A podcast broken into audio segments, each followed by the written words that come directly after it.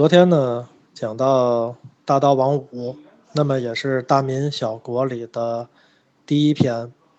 大明小国里面谈到的大刀王五呢，他有一个挚友，这个人呢叫做谭嗣同。我觉得呢，今天有必要我们把谭嗣同拿出来，把这个悲壮的人物，把这个先驱，那把它还原给所有的听者。那其实呢，这篇文章的名字叫做。值不值得？谭嗣同，谭嗣同呢是湖南的浏阳人，字复生。这个复生呢是怎么来的呢？是因为谭嗣同呢在十二岁的那一年，他遇到了一件致惨之事。他的长兄呢，他的二姐还有他的母亲，这三个人在五天之内相继死于瘟疫。谭嗣同自己呢，既绝三日而复苏，所以其父呢给他起了一个字。叫做复生，但是由于母亲死了呢，谭嗣同后来就被他的继母所虐待。那谭嗣同自己讲呢，为父妾所虐，备极孤孽苦。那这个呢，其实在封建社会呢，有很多的人都遭遇到这种谭嗣同所遭遇的少年阶段，这种极苦的人生当中，当中只有很少的。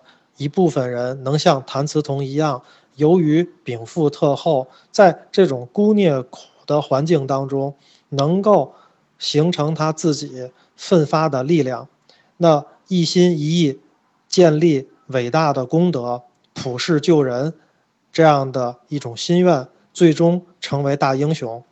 谭嗣同呢非常好学，而且呢我们经常讲的闻鸡起舞。三更起即读书，那么谭嗣同都是可以做到的。他呢，在学习当中呢，读书非常的广博，那对当时的八股极其的反感。那他比较喜欢呢，学一些科学，而且遍读儒家、墨家、法家等等的著作。人们对年轻时的谭嗣同的评价是：善文章，好任侠。人们评论他类似战国时的人物，看其照片，月白长衫，内着黑色玄衣，左手叉腰，目光炯炯。虽是书生之相，但飘逸风流，勃勃有英气。而且呢，他和他的二哥呢，谭嗣香两个人都好习武，所以谭嗣同呢也有两位武师，武术的教师。一位呢是王正仪，就是我们上一节讲到的大刀王五；另一个人呢叫。胡志廷，胡志廷就是通臂猿胡七。除了习武呢，所有的英雄我们经常形容叫做剑胆琴心。所以呢，抚琴也是谭嗣同的一个爱好。他十六岁的时候呢，他们家的院子里有两棵大的梧桐树，其中呢被雷劈倒了一棵。梧梧桐树的残干呢，让谭嗣同呢做成了两张七弦琴，一张琴呢命为残雷。另一张琴呢，起名叫做《崩庭》。十八岁的谭嗣同呢，曾经做过一首非常著名的词，叫做《望海潮》。内容呢是：曾经沧海，又来沙漠，四千里外关河，古香空谈，长轮自转，回头十八年过。春梦醒来，对春帆细雨，独自引我，唯有平花树枝相伴，不须多。寒江才脱鱼蓑，胜风尘面貌，自看如何？见不因人，形还问影。起源酒后言驼，拔剑欲高歌，有几根峡谷，今得揉搓。忽说此人是我，斜眼细瞧科。这个十九岁的时候呢，谭嗣同离家开始游历，游历呢，全国基本上走遍了十三个省，行程八万余里。游历期间呢，还意外地得到了宋人文天祥的两件旧物，一个焦雨琴，一个凤巨剑。那焦雨琴呢，上面的琴名是“海沉沉，天寂寂，芭蕉雨，声何急？孤臣泪，不敢泣。”而凤巨剑呢，在他死后则赠送给了大刀王五。由于呢，谭嗣同在早年呢，就是博学杂深，那包括孔孟、墨庄、理学、心学、耶稣科学，无所不窥。那么，所以在三十一岁的时候呢，他开始转为学佛。那虽然他学佛比较晚，那他在一年的多的时间便遍览大藏经。由于呢，他之前的这种所有的学问能够作为统领，那以学佛为本，自己引导出一套自己的理论，叫做人学。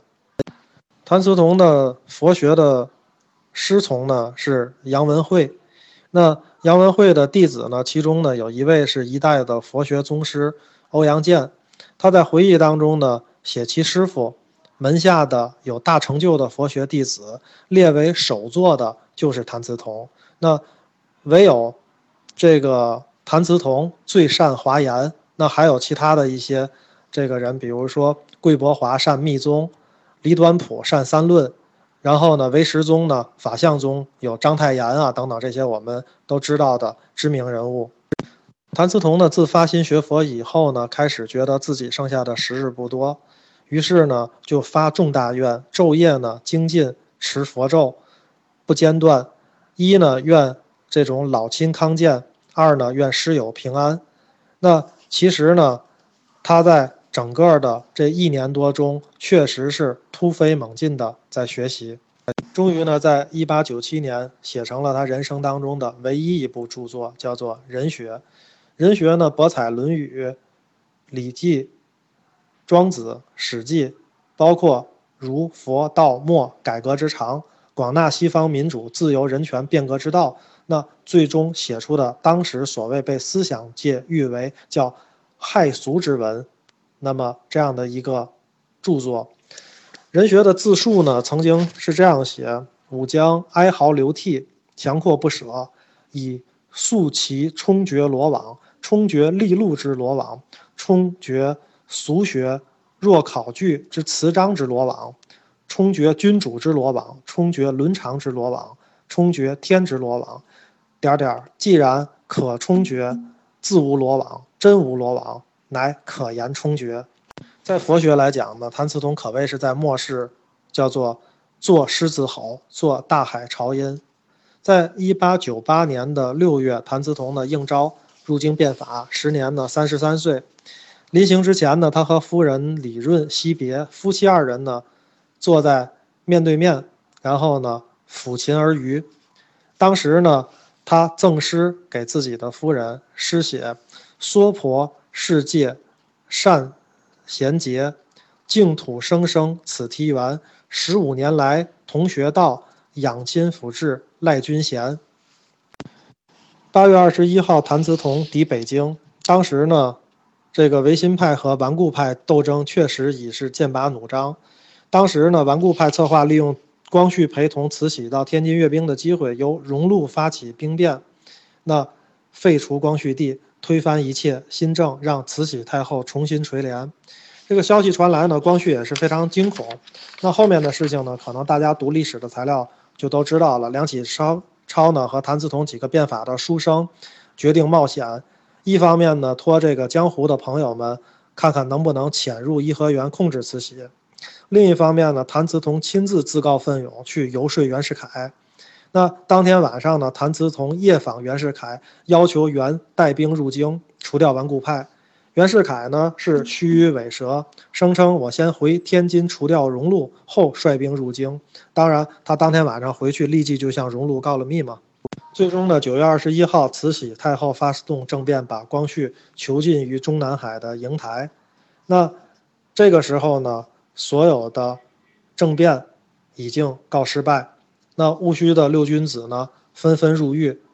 在入狱之后呢，谭嗣同在狱中也是意气自若，终日绕行室中，拾取地下煤屑，就粉墙而作书。看守问他：“你做什么呢？”谭嗣同就笑答：“作诗耳。”可惜呢，我看现在呢，我们能留下的诗只有那一个“去留肝胆两昆仑”。估计当时呢，他在狱中肯定是写下了很多诗，都没有留存下来。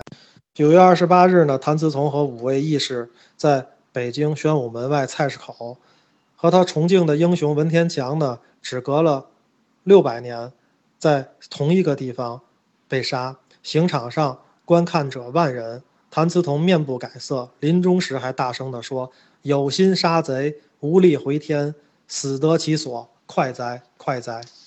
当年呢，这个行刑的时候呢，王五和通臂猿胡七还打算去营救谭嗣同，但是确实当时的情况不具备援救的条件。那那个时候呢，黑压压站满了看热闹的人，脸上呢都露出了非常凄惨的颜色。第一刀呢是杀康广仁，轮到第五刀才杀谭嗣同。当时呢，杀谭嗣同的刀跟杀平民的刀是不一样的。那官越大，刀越钝。说那天呢，用的刀好像叫做大将军，一刀飞去，鲜血突突的冒出，但是脑袋还在脖子上，这根本就不叫砍头，而且痛苦呢，比砍头要添上几十倍的痛苦。当年呢，除了很多人去目睹了这个惨剧，直至后来呢，这个人们把谭嗣同的尸首入殓的时候，才发现，除了谭嗣同的脖子上，连他的肩胛骨和他的后背的肩膀上。都有深深的刀痕。谭嗣同在就义之前呢，还把自己枕头里藏的信拿出来，是七封他父亲给他写的家书，分别呢模仿了自己父亲的笔体，去写成了父亲去骂自己不孝，以及跟自己断绝父子关系的内容。后来呢，慈禧呢在收到了这些信之后呢，法外开恩的没有去连累谭嗣同的父亲，那只是让谭嗣同的父亲告老还乡。那当年谭嗣同死后呢？谭嗣同的父亲呢，给他写的挽联是：“遥风遍万国九州，无非是骂；昭雪在千秋百世，不得而知。”康有为的挽联呢是：“复生不复生矣，有为安有为哀，安有为哉？”曾经一个有见地的人呢写过谭嗣同，说中国选择了这样一条道路，在这条道路上有着牺牲。在贫瘠的条件下，那么创造出来了最朴实无华、最刚毅的性格。那这些人真实的、善良的活着，他们己所不欲，勿施于人，也创造了最和谐的自然文化。就像那些隐藏在江河湖泊、春风杨柳中的楼阁，这一切中国之美集合在一个中国男人身上。这个男人就叫谭嗣同。百年之后呢，确实有一些人去议论谭嗣同死的值不值。不少的年轻人呢认为谭嗣同很笨，那么包括呢不逃走的行为很蠢，因为确实当时他是具有逃走的条件的。那其实呢，谭嗣同的死的值不值这个问题，并不取决于他个人，更在于他死后人们的表现。在这一百多年的历史当中来看，谭嗣同死的可能有一些不值，但是正是在那个年代的。像谭嗣同这样的人，他的生命的价值才有了最完整、最深刻的领悟。所谓才华横溢和义薄云天，才有了最真实的那一刻的解释。那今天关于谭嗣同就讲到这里，谢谢大家。凤姐姐，你这个天天的伙食太好了，看着好羡慕啊！这不是那个什么和绿寿司吗？还是那回转的那个？大家呢，身边如果有爱读书的朋友呢？可以邀请到天津的群里来，但是呢，以天津本地人为主。这个群的未来呢，将会有百分之九十都是天津本地资源，而呢，大家以兴趣凑在一起，以书会友，品鉴经典，传播正能量。而且呢，我们最近还有线下活动，二百人以内呢，现在呢，邀请是开放的，不用呢群管做太多的审核。正在开车，所以只能语音。下一篇呢，应该在明后天吧，准备分享著名的蔡锷将军。